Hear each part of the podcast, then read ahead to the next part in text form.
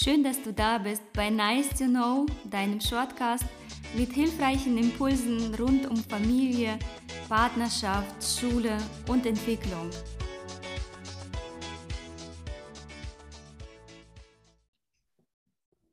Hallo ihr Lieben, heute gibt es wieder eine neue Folge von uns und wir freuen uns, dass ihr uns wieder zuhört. Und heute geht es um das Bettnässen bei Kindern. Das ist so, so ein leidvolles Thema für das ganze Familiensystem.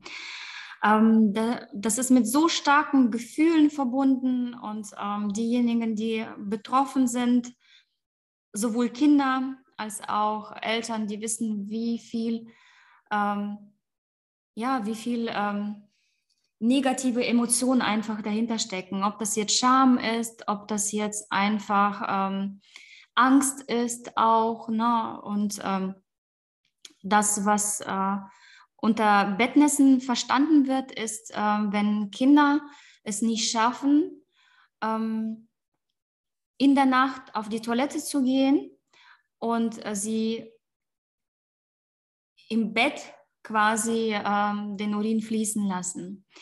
Und man muss dazu sagen, dass es als dass kleine Kinder das durchaus noch nicht können. Das ist von der Reife noch nicht möglich.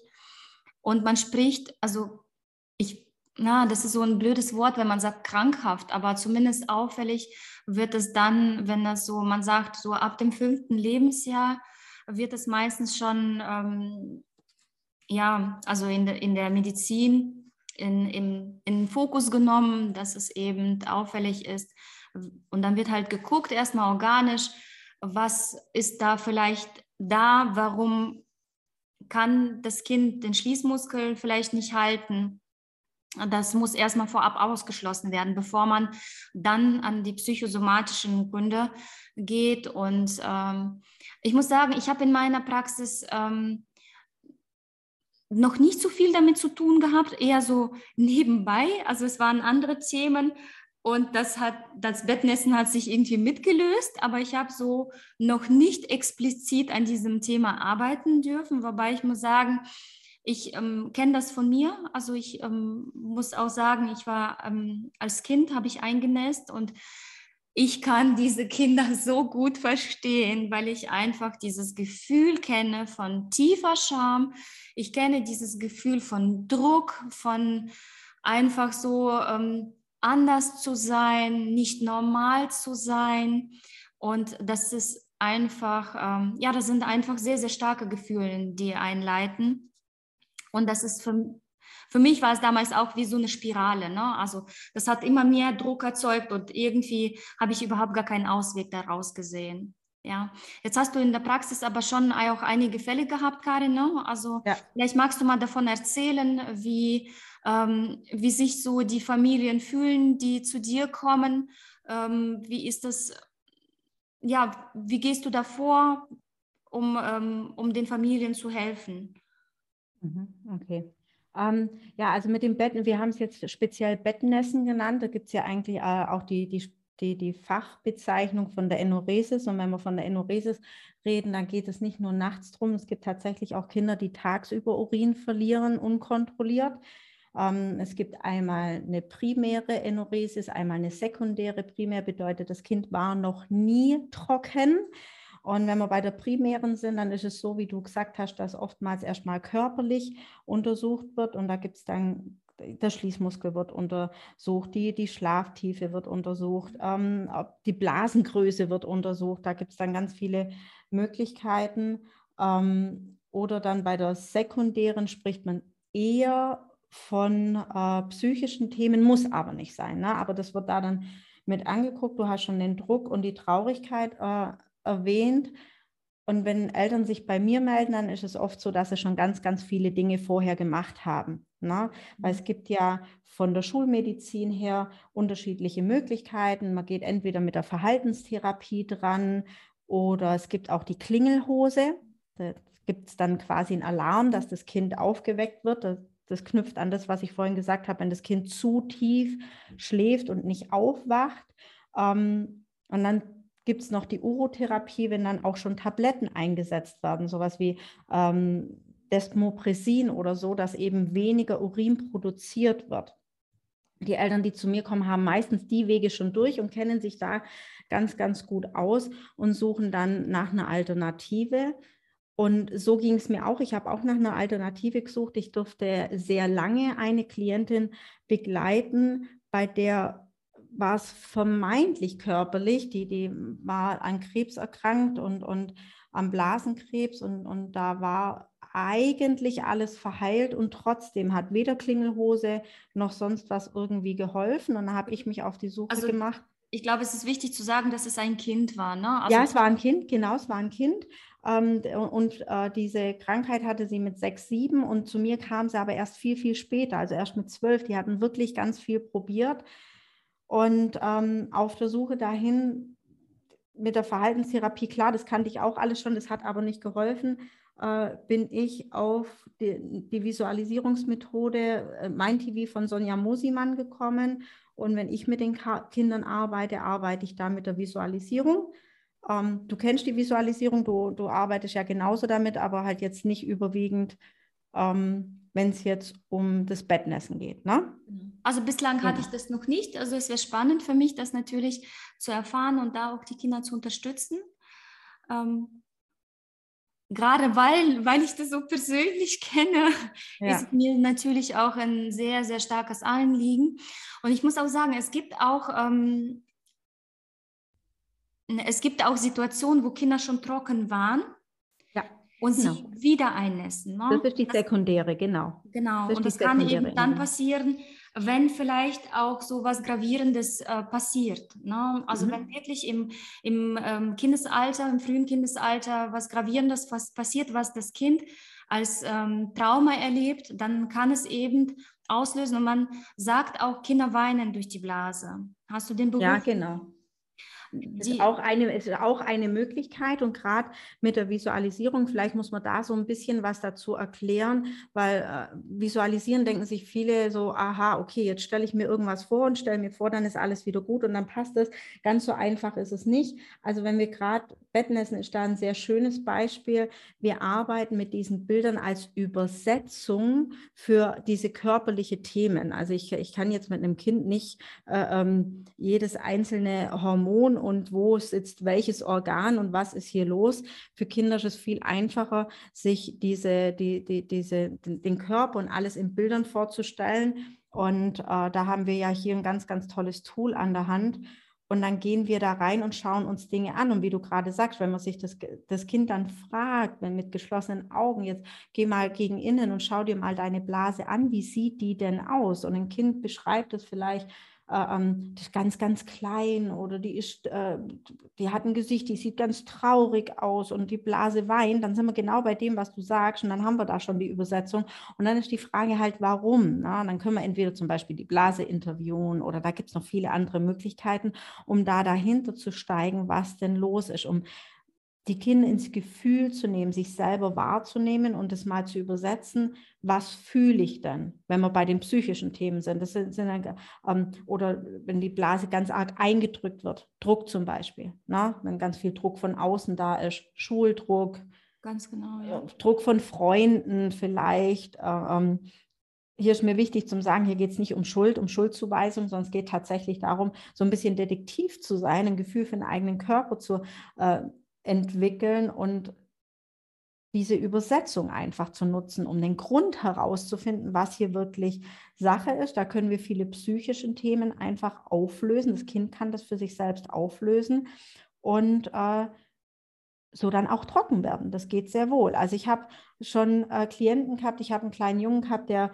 dieses Desmopressin tatsächlich nehmen musste. Man hat lange versucht, darauf zu verzichten, weil er noch also auch, auch körperlich sehr klein und zierlich war, aber er war dann schon neun Jahre alt und man muss vielleicht auch wissen, für viele ist das ja so ein Familiengeheimnis, also tatsächlich bei den Siebenjährigen nässt jedes zehnte Kind nachts noch ein. Also das ist jetzt kein das ist nicht super selten, auch wenn man das Gefühl hat, oh Gott, das ist nur bei uns. Ne? Aber man redet ja nicht frei drüber genau. beim Kaffeetisch. Ach, übrigens, ist dein Kind auch noch ein? Das macht man eben nicht. Ja, das ist und, ja sehr schambehaftet, das Thema. Ne? Also natürlich, ist ja, auch nicht, ist ja auch nichts Tolles, also in, in jeder Hinsicht. Ne? Ähm, Und man fragt sich ja auch immer, ob irgendwas nicht in Ordnung ist, ob man was falsch gemacht hat. Man weiß, dass die meisten Eltern wissen, dass es auch seelische Ursachen haben kann. Und dann fragt man sich, was habe ich falsch gemacht und so. Mhm. Und deswegen immer wichtig, hier geht es niemals um Schuldzuweisung, sondern es geht darum, eine Lösung zu finden. Mhm. Und gerade bei dem Jungen war es dann schon so, dass er diese, dieses Medikament schon nehmen musste, damit mit der Harndrang oder, oder der, der, das, die Urinmenge reduziert wurde. Und er hat in der Visualisierung seine Blase als zu klein wahrgenommen, wie ein verschrumpelter Luftballon hat er damals gesagt. Ne?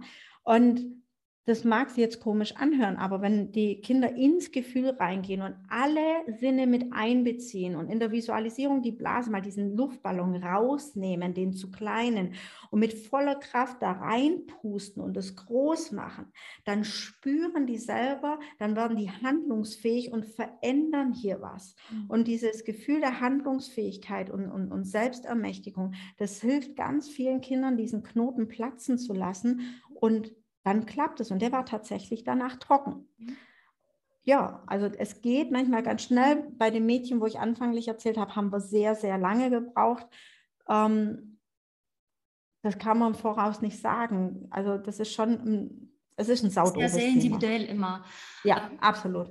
Wenn wir mit Menschen arbeiten, dann ist das so ein individuelles Vorgehen, sich auf den Menschen einzulassen. Jeder ist anders drauf und hat seine eigenen Bilder. Und das eine Kind ist ein bisschen schneller im Loslassen von diesem Thema, das andere ist ein bisschen langsamer. Und ich glaube, das muss man immer auch respektieren, weil gerade bei diesem Thema, wenn man da vielleicht zu schnell, zu forsch dran geht, dann kann es ja wieder noch wieder einen neuen Druck erzeugen. Ne? Genau. Andersrum aber auch, was ich schon auch erlebe, wenn man dieses Thema zu locker nimmt, ja, also wenn immer alles abgenommen wird und für das Kind überhaupt kein Leidensdruck da ist, weil es steht selber auf, es hat diese Schluckviehwindel, in der Früh wird die mal kurz dann in den Mülleimer gepackt oder sind sie dann schon so groß und ziehen selber kurz ab und stopfen das in die Waschmaschine, niemand redet drüber, ähm, es wird akzeptiert, am besten wird es noch dem besten Freund erzählt, dann ist es da in Ordnung, dass man da übernachtet, man nimmt seine Rituale halt mit und es gibt keine Vorwürfe, nichts, dann wird es wirklich schwierig, mhm. äh, an dieses Thema ranzugehen, weil es so ein Thema darf schon auch Leidensdruck haben. Also am schwersten empfinde ich die Fälle, wo man herkommt, die Eltern das gerne endlich mal weg hätten, weil sie einfach merken, okay, jetzt sind die Kinder elf, zwölf, dreizehn Jahre alt. Ähm, aber die Betroffenen selber denken, war ja schon immer so, passiert nichts dann eben nicht. Die Windeln heutzutage sind super, man hat keinen wunden Po mehr, ähm, die nehmen unfassbar viel Flüssigkeit auf, alles spitze. Warum sollten die Kinder was ändern wollen? Und das erlebe ich immer dann, wenn man, wenn man versucht, alles wegzunehmen. Oh, ist nicht so schlimm und du kannst ja nichts dafür. Natürlich kann das Kind nichts dafür. Trotzdem, dass wir als Visualisierungstherapeuten unterstützen können, braucht es schon auch einen Leidensdruck. Und das bitte nicht nur bei den Eltern. Ja, und was, was würdest du da den Eltern raten? Also wenn, wenn jetzt ähm, die Eltern sagen, naja, ich will nicht noch mehr Druck erzeugen, ähm, aber auch nicht zu lasch vorgehen, also was, was würdest du dazu den Familien raten in dem Fall?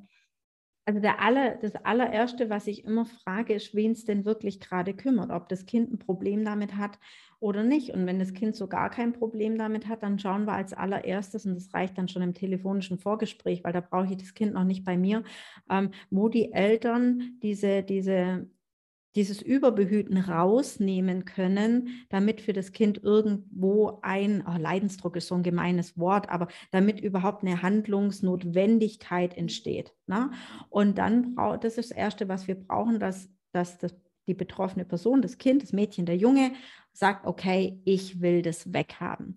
Und wenn dem so ist, dann rate ich tatsächlich zum Vertrauen und auch zum Gespräch dann auch. Also wenn wir dann in der Behandlung sind, dass man ruhig das Thema auch thematisiert und daheim nicht totschweigt und dann fragt, und wie sieht es denn gerade aus? Manche machen dann auch, die schreiben dann auf, einen Tag trocken oder, oder äh, ähm, heute war die Windel nicht ganz so nass, dass auch Erfolge vors Auge geführt werden. Und dann machen wir schrittchenweise und schauen, dass wir vorankommen. Ne? Also da das ist individuell. Mit dem einen Kind muss ich mehr an, an, an, an dem körperlichen Arbeiten, dass wir daran gucken. Beim anderen Kind sind halt mehr die Emotionen. Wichtig ist aber, wenn zum Beispiel Hausaufgaben, wenn wir irgendwas erarbeiten in der Sitzung, dass das zu Hause auch konsequent umgesetzt wird und dass man nicht einfach nur auf die nächste Sitzung wartet und hofft, dass das weggemacht wird. Also es darf dann ein Familienthema sein, alle gemeinsam dran mit dem Ziel trocken. Also das ist das, was ich rate, alle zusammen in einem Boot. Das sind Erfolgsaufgaben, die man Erfolgsaufgaben. Dann, genau. Ein Kind hat mal in einer Sitzung gesagt, Victoria, nein, Hausaufgaben hört, hört sich so negativ an. Und seitdem sind das Erfolgsaufgaben und die verstärken das, was wir in den Sitzungen erarbeiten. Und das, ähm, das ist so, so wichtig. Auch im Alltag, dass le letztendlich diese neuen Verhaltensweisen dann auch zu verstärken. Und ähm, jetzt Gibt es aber Eltern, die sagen, ja, okay, ähm, ich weiß jetzt nicht, was zu tun ist. Ähm, das Beste, was mir so jetzt in den Sinn kommt, ist, äh, ich wecke, ich äh, stelle einen Wecker und wecke das Kind nachts mal, damit es rechtzeitig dann auf Toilette geht und dann wird es nicht einnästen. Ja, das gibt es schon auch. Da sind wir dann, ähm, da wäre ja wieder dieser Tiefschlaf, das könnte man dann in der Kombination machen, wenn wir sagen in der Sitzung, wir sind genau bei dem Thema, diese, dieser Tiefschlaf. Bei uns ist ja der, der, der Fahrstuhl nach unten, wie tief ist das Kind im Schlaf und wir wollen es ja eigentlich irgendwann auf die Achterbahn bekommen. Das sind so diese Schlafphasen. Ne? Ich werde dem Kind jetzt nicht die REM- und RAM-Schlafphase er erklären, sondern da gehen wir, sag mal, unser Ziel ist eine Achterbahn und wenn du oben bist, kannst du wach sein, kannst auf Toilette und danach kannst du auch wieder in den Tiefschlaf gehen. Wenn wir das mal erarbeitet haben, dann könnte so eine Erfolgsaufgabe das schon mal sein, dass man das Kind auch ähm, vielleicht weckt, weil manchmal sind es ja auch Gewohnheiten, die, die durchbrochen werden sollen. Ähm, grundsätzlich ist das nicht das Endziel, dass, dass die Eltern das machen sollen. Es kann eine begleitende Aufgabe sein. Ja. ja. Und ähm,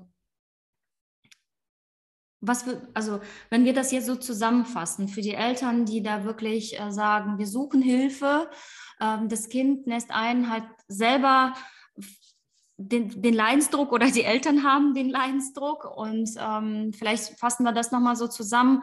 Was ist dann am besten zu tun für die Eltern? Also Und also als allererstes ist immer medizinisch-körperlich abklären. Unbedingt zum Arzt, vor allem wenn einen das Thema schon, schon lange begleitet, dann äh, ist nichts verkehrt daran, nach einem, nach einem Dreivierteljahr, Jahr trotzdem nochmal körperlich nachschauen zu lassen. Nicht, dass man hier eine leichte Blasenentzündung oder irgendwas übersieht. Das gehört immer dazu. Dann auch all die Dinge, die man schon mal probiert hat, nicht verteufeln und sagen, ach, das hat alles nichts geholfen. Manchmal ist es tatsächlich so, dass die Klingelhose mit sechs nichts gebracht hat, mit neun aber sehr wohl. Ne? Und ähm, die Magst Sachen. du kurz noch sagen, was eine Klingelhose ist? Weil ich eine Klingelhose, das ist eine, wie so eine, eine, eine, Windel, eine Hose, die man drüber trägt in der Nacht. Und die, ähm, wenn es da nass wird, sobald die nass wird, ist da ein Sensor dran und dann fängt die an zu klingeln, zu piepen und laut zu werden. Und da wacht das Kind dann von auf. Ne? Sind wir auch wieder bei diesem Tiefschlaf, wenn es daran liegt. Wenn das aber nicht der Grund ist, dann wird sie auch nicht viel helfen. Ne? Und wenn manchen Kindern funktioniert äh, diese Hose nicht, weil sie trotzdem nicht aufwachen, weil sie das Klingeln nicht hören. Das gibt es halt auch. Dann geht es wirklich um diese Schlaftiefe. Wobei die wirklich laut ist. Also die ist wirklich laut. Ne? Also das ist schon, ist schon krass. Das ist schon eine krasse Nummer und ähm, ein angenehmes Schlafen ist das dann auch nicht. Mhm. Muss, man schon, muss man schon auch dazu sagen. Und wenn ich dann sage, okay, ich habe wirklich alles gemacht und ich habe geguckt und, und habe mir da Mühe gegeben. Ein ganz leichter Tipp ist tatsächlich auch nochmal ähm, nach der Schlafhygiene zu gucken. Ähm, das Kind mal zu fragen, ob es vielleicht Angst hat, in der Nacht aufzustehen. Ja, also manchmal hat man Angst vor der Dunkelheit oder so oder hindert mich bekommt das Kind es tatsächlich nicht mit, wie bei den Sachen, wo wir jetzt immer gerade gesagt haben, schläft zu tief oder wacht sehr wohl auf, könnte theoretisch aufs Klo gehen, will aber nicht, weil ähm, irgendeine Befürchtung dahinter ist. Ne? Da kann manchmal schon Nachtlicht helfen. Manchmal ist es auch so, was helfen kann, ist, wenn ich zum Beispiel merke, dass mein Kind immer, immer, immer kalte Füße hat, eine Blase, die in der Nacht friert, die kann den Urin auch nicht halten. Ne? Also mal so, so Bettsocken oder so, warme Füße, das kann schon auch helfen. Manchmal können es Kleinigkeiten sein. Also wenn die, wenn die Schlafhygiene passt, wenn ich am Abend mit dem Kind mal gesprochen habe, wie war so der Tag und ich konnte mich entlasten. Meine Füße sind warm, ich habe keine Angst aufzustehen. Ähm, das ist alles das, was ich schon zu Hause machen kann. Und wenn das alles, alles nicht hilft, körperlich ist abgeklärt, Schlafhygiene passt, ähm, die anderen Dinge haben nicht geholfen, dann sucht euch einen Visualisierungstherapeut, der die ganze Sache mal spielerisch in Bildsprache mit eurem Kind anschaut um vielleicht andere Antworten zu finden und das aufzulösen. Das wäre jetzt mein Tipp. Ja, ganz genau. Und wir hoffen, dass ihr heute mal wieder viel für euch mitgenommen habt. Wenn da Fragen nochmal explizit zu diesem Thema sind oder vielleicht auch zu anderen Themen, Anregungen, Wünsche, wie auch immer, meldet euch gerne bei uns. Und wir verabschieden uns. Bis zum nächsten Mal. Tschüss. Die nächste Folge von Nice to Know bekommst du kommenden Dienstag. Wir freuen uns auf dich. Bis zum nächsten Mal.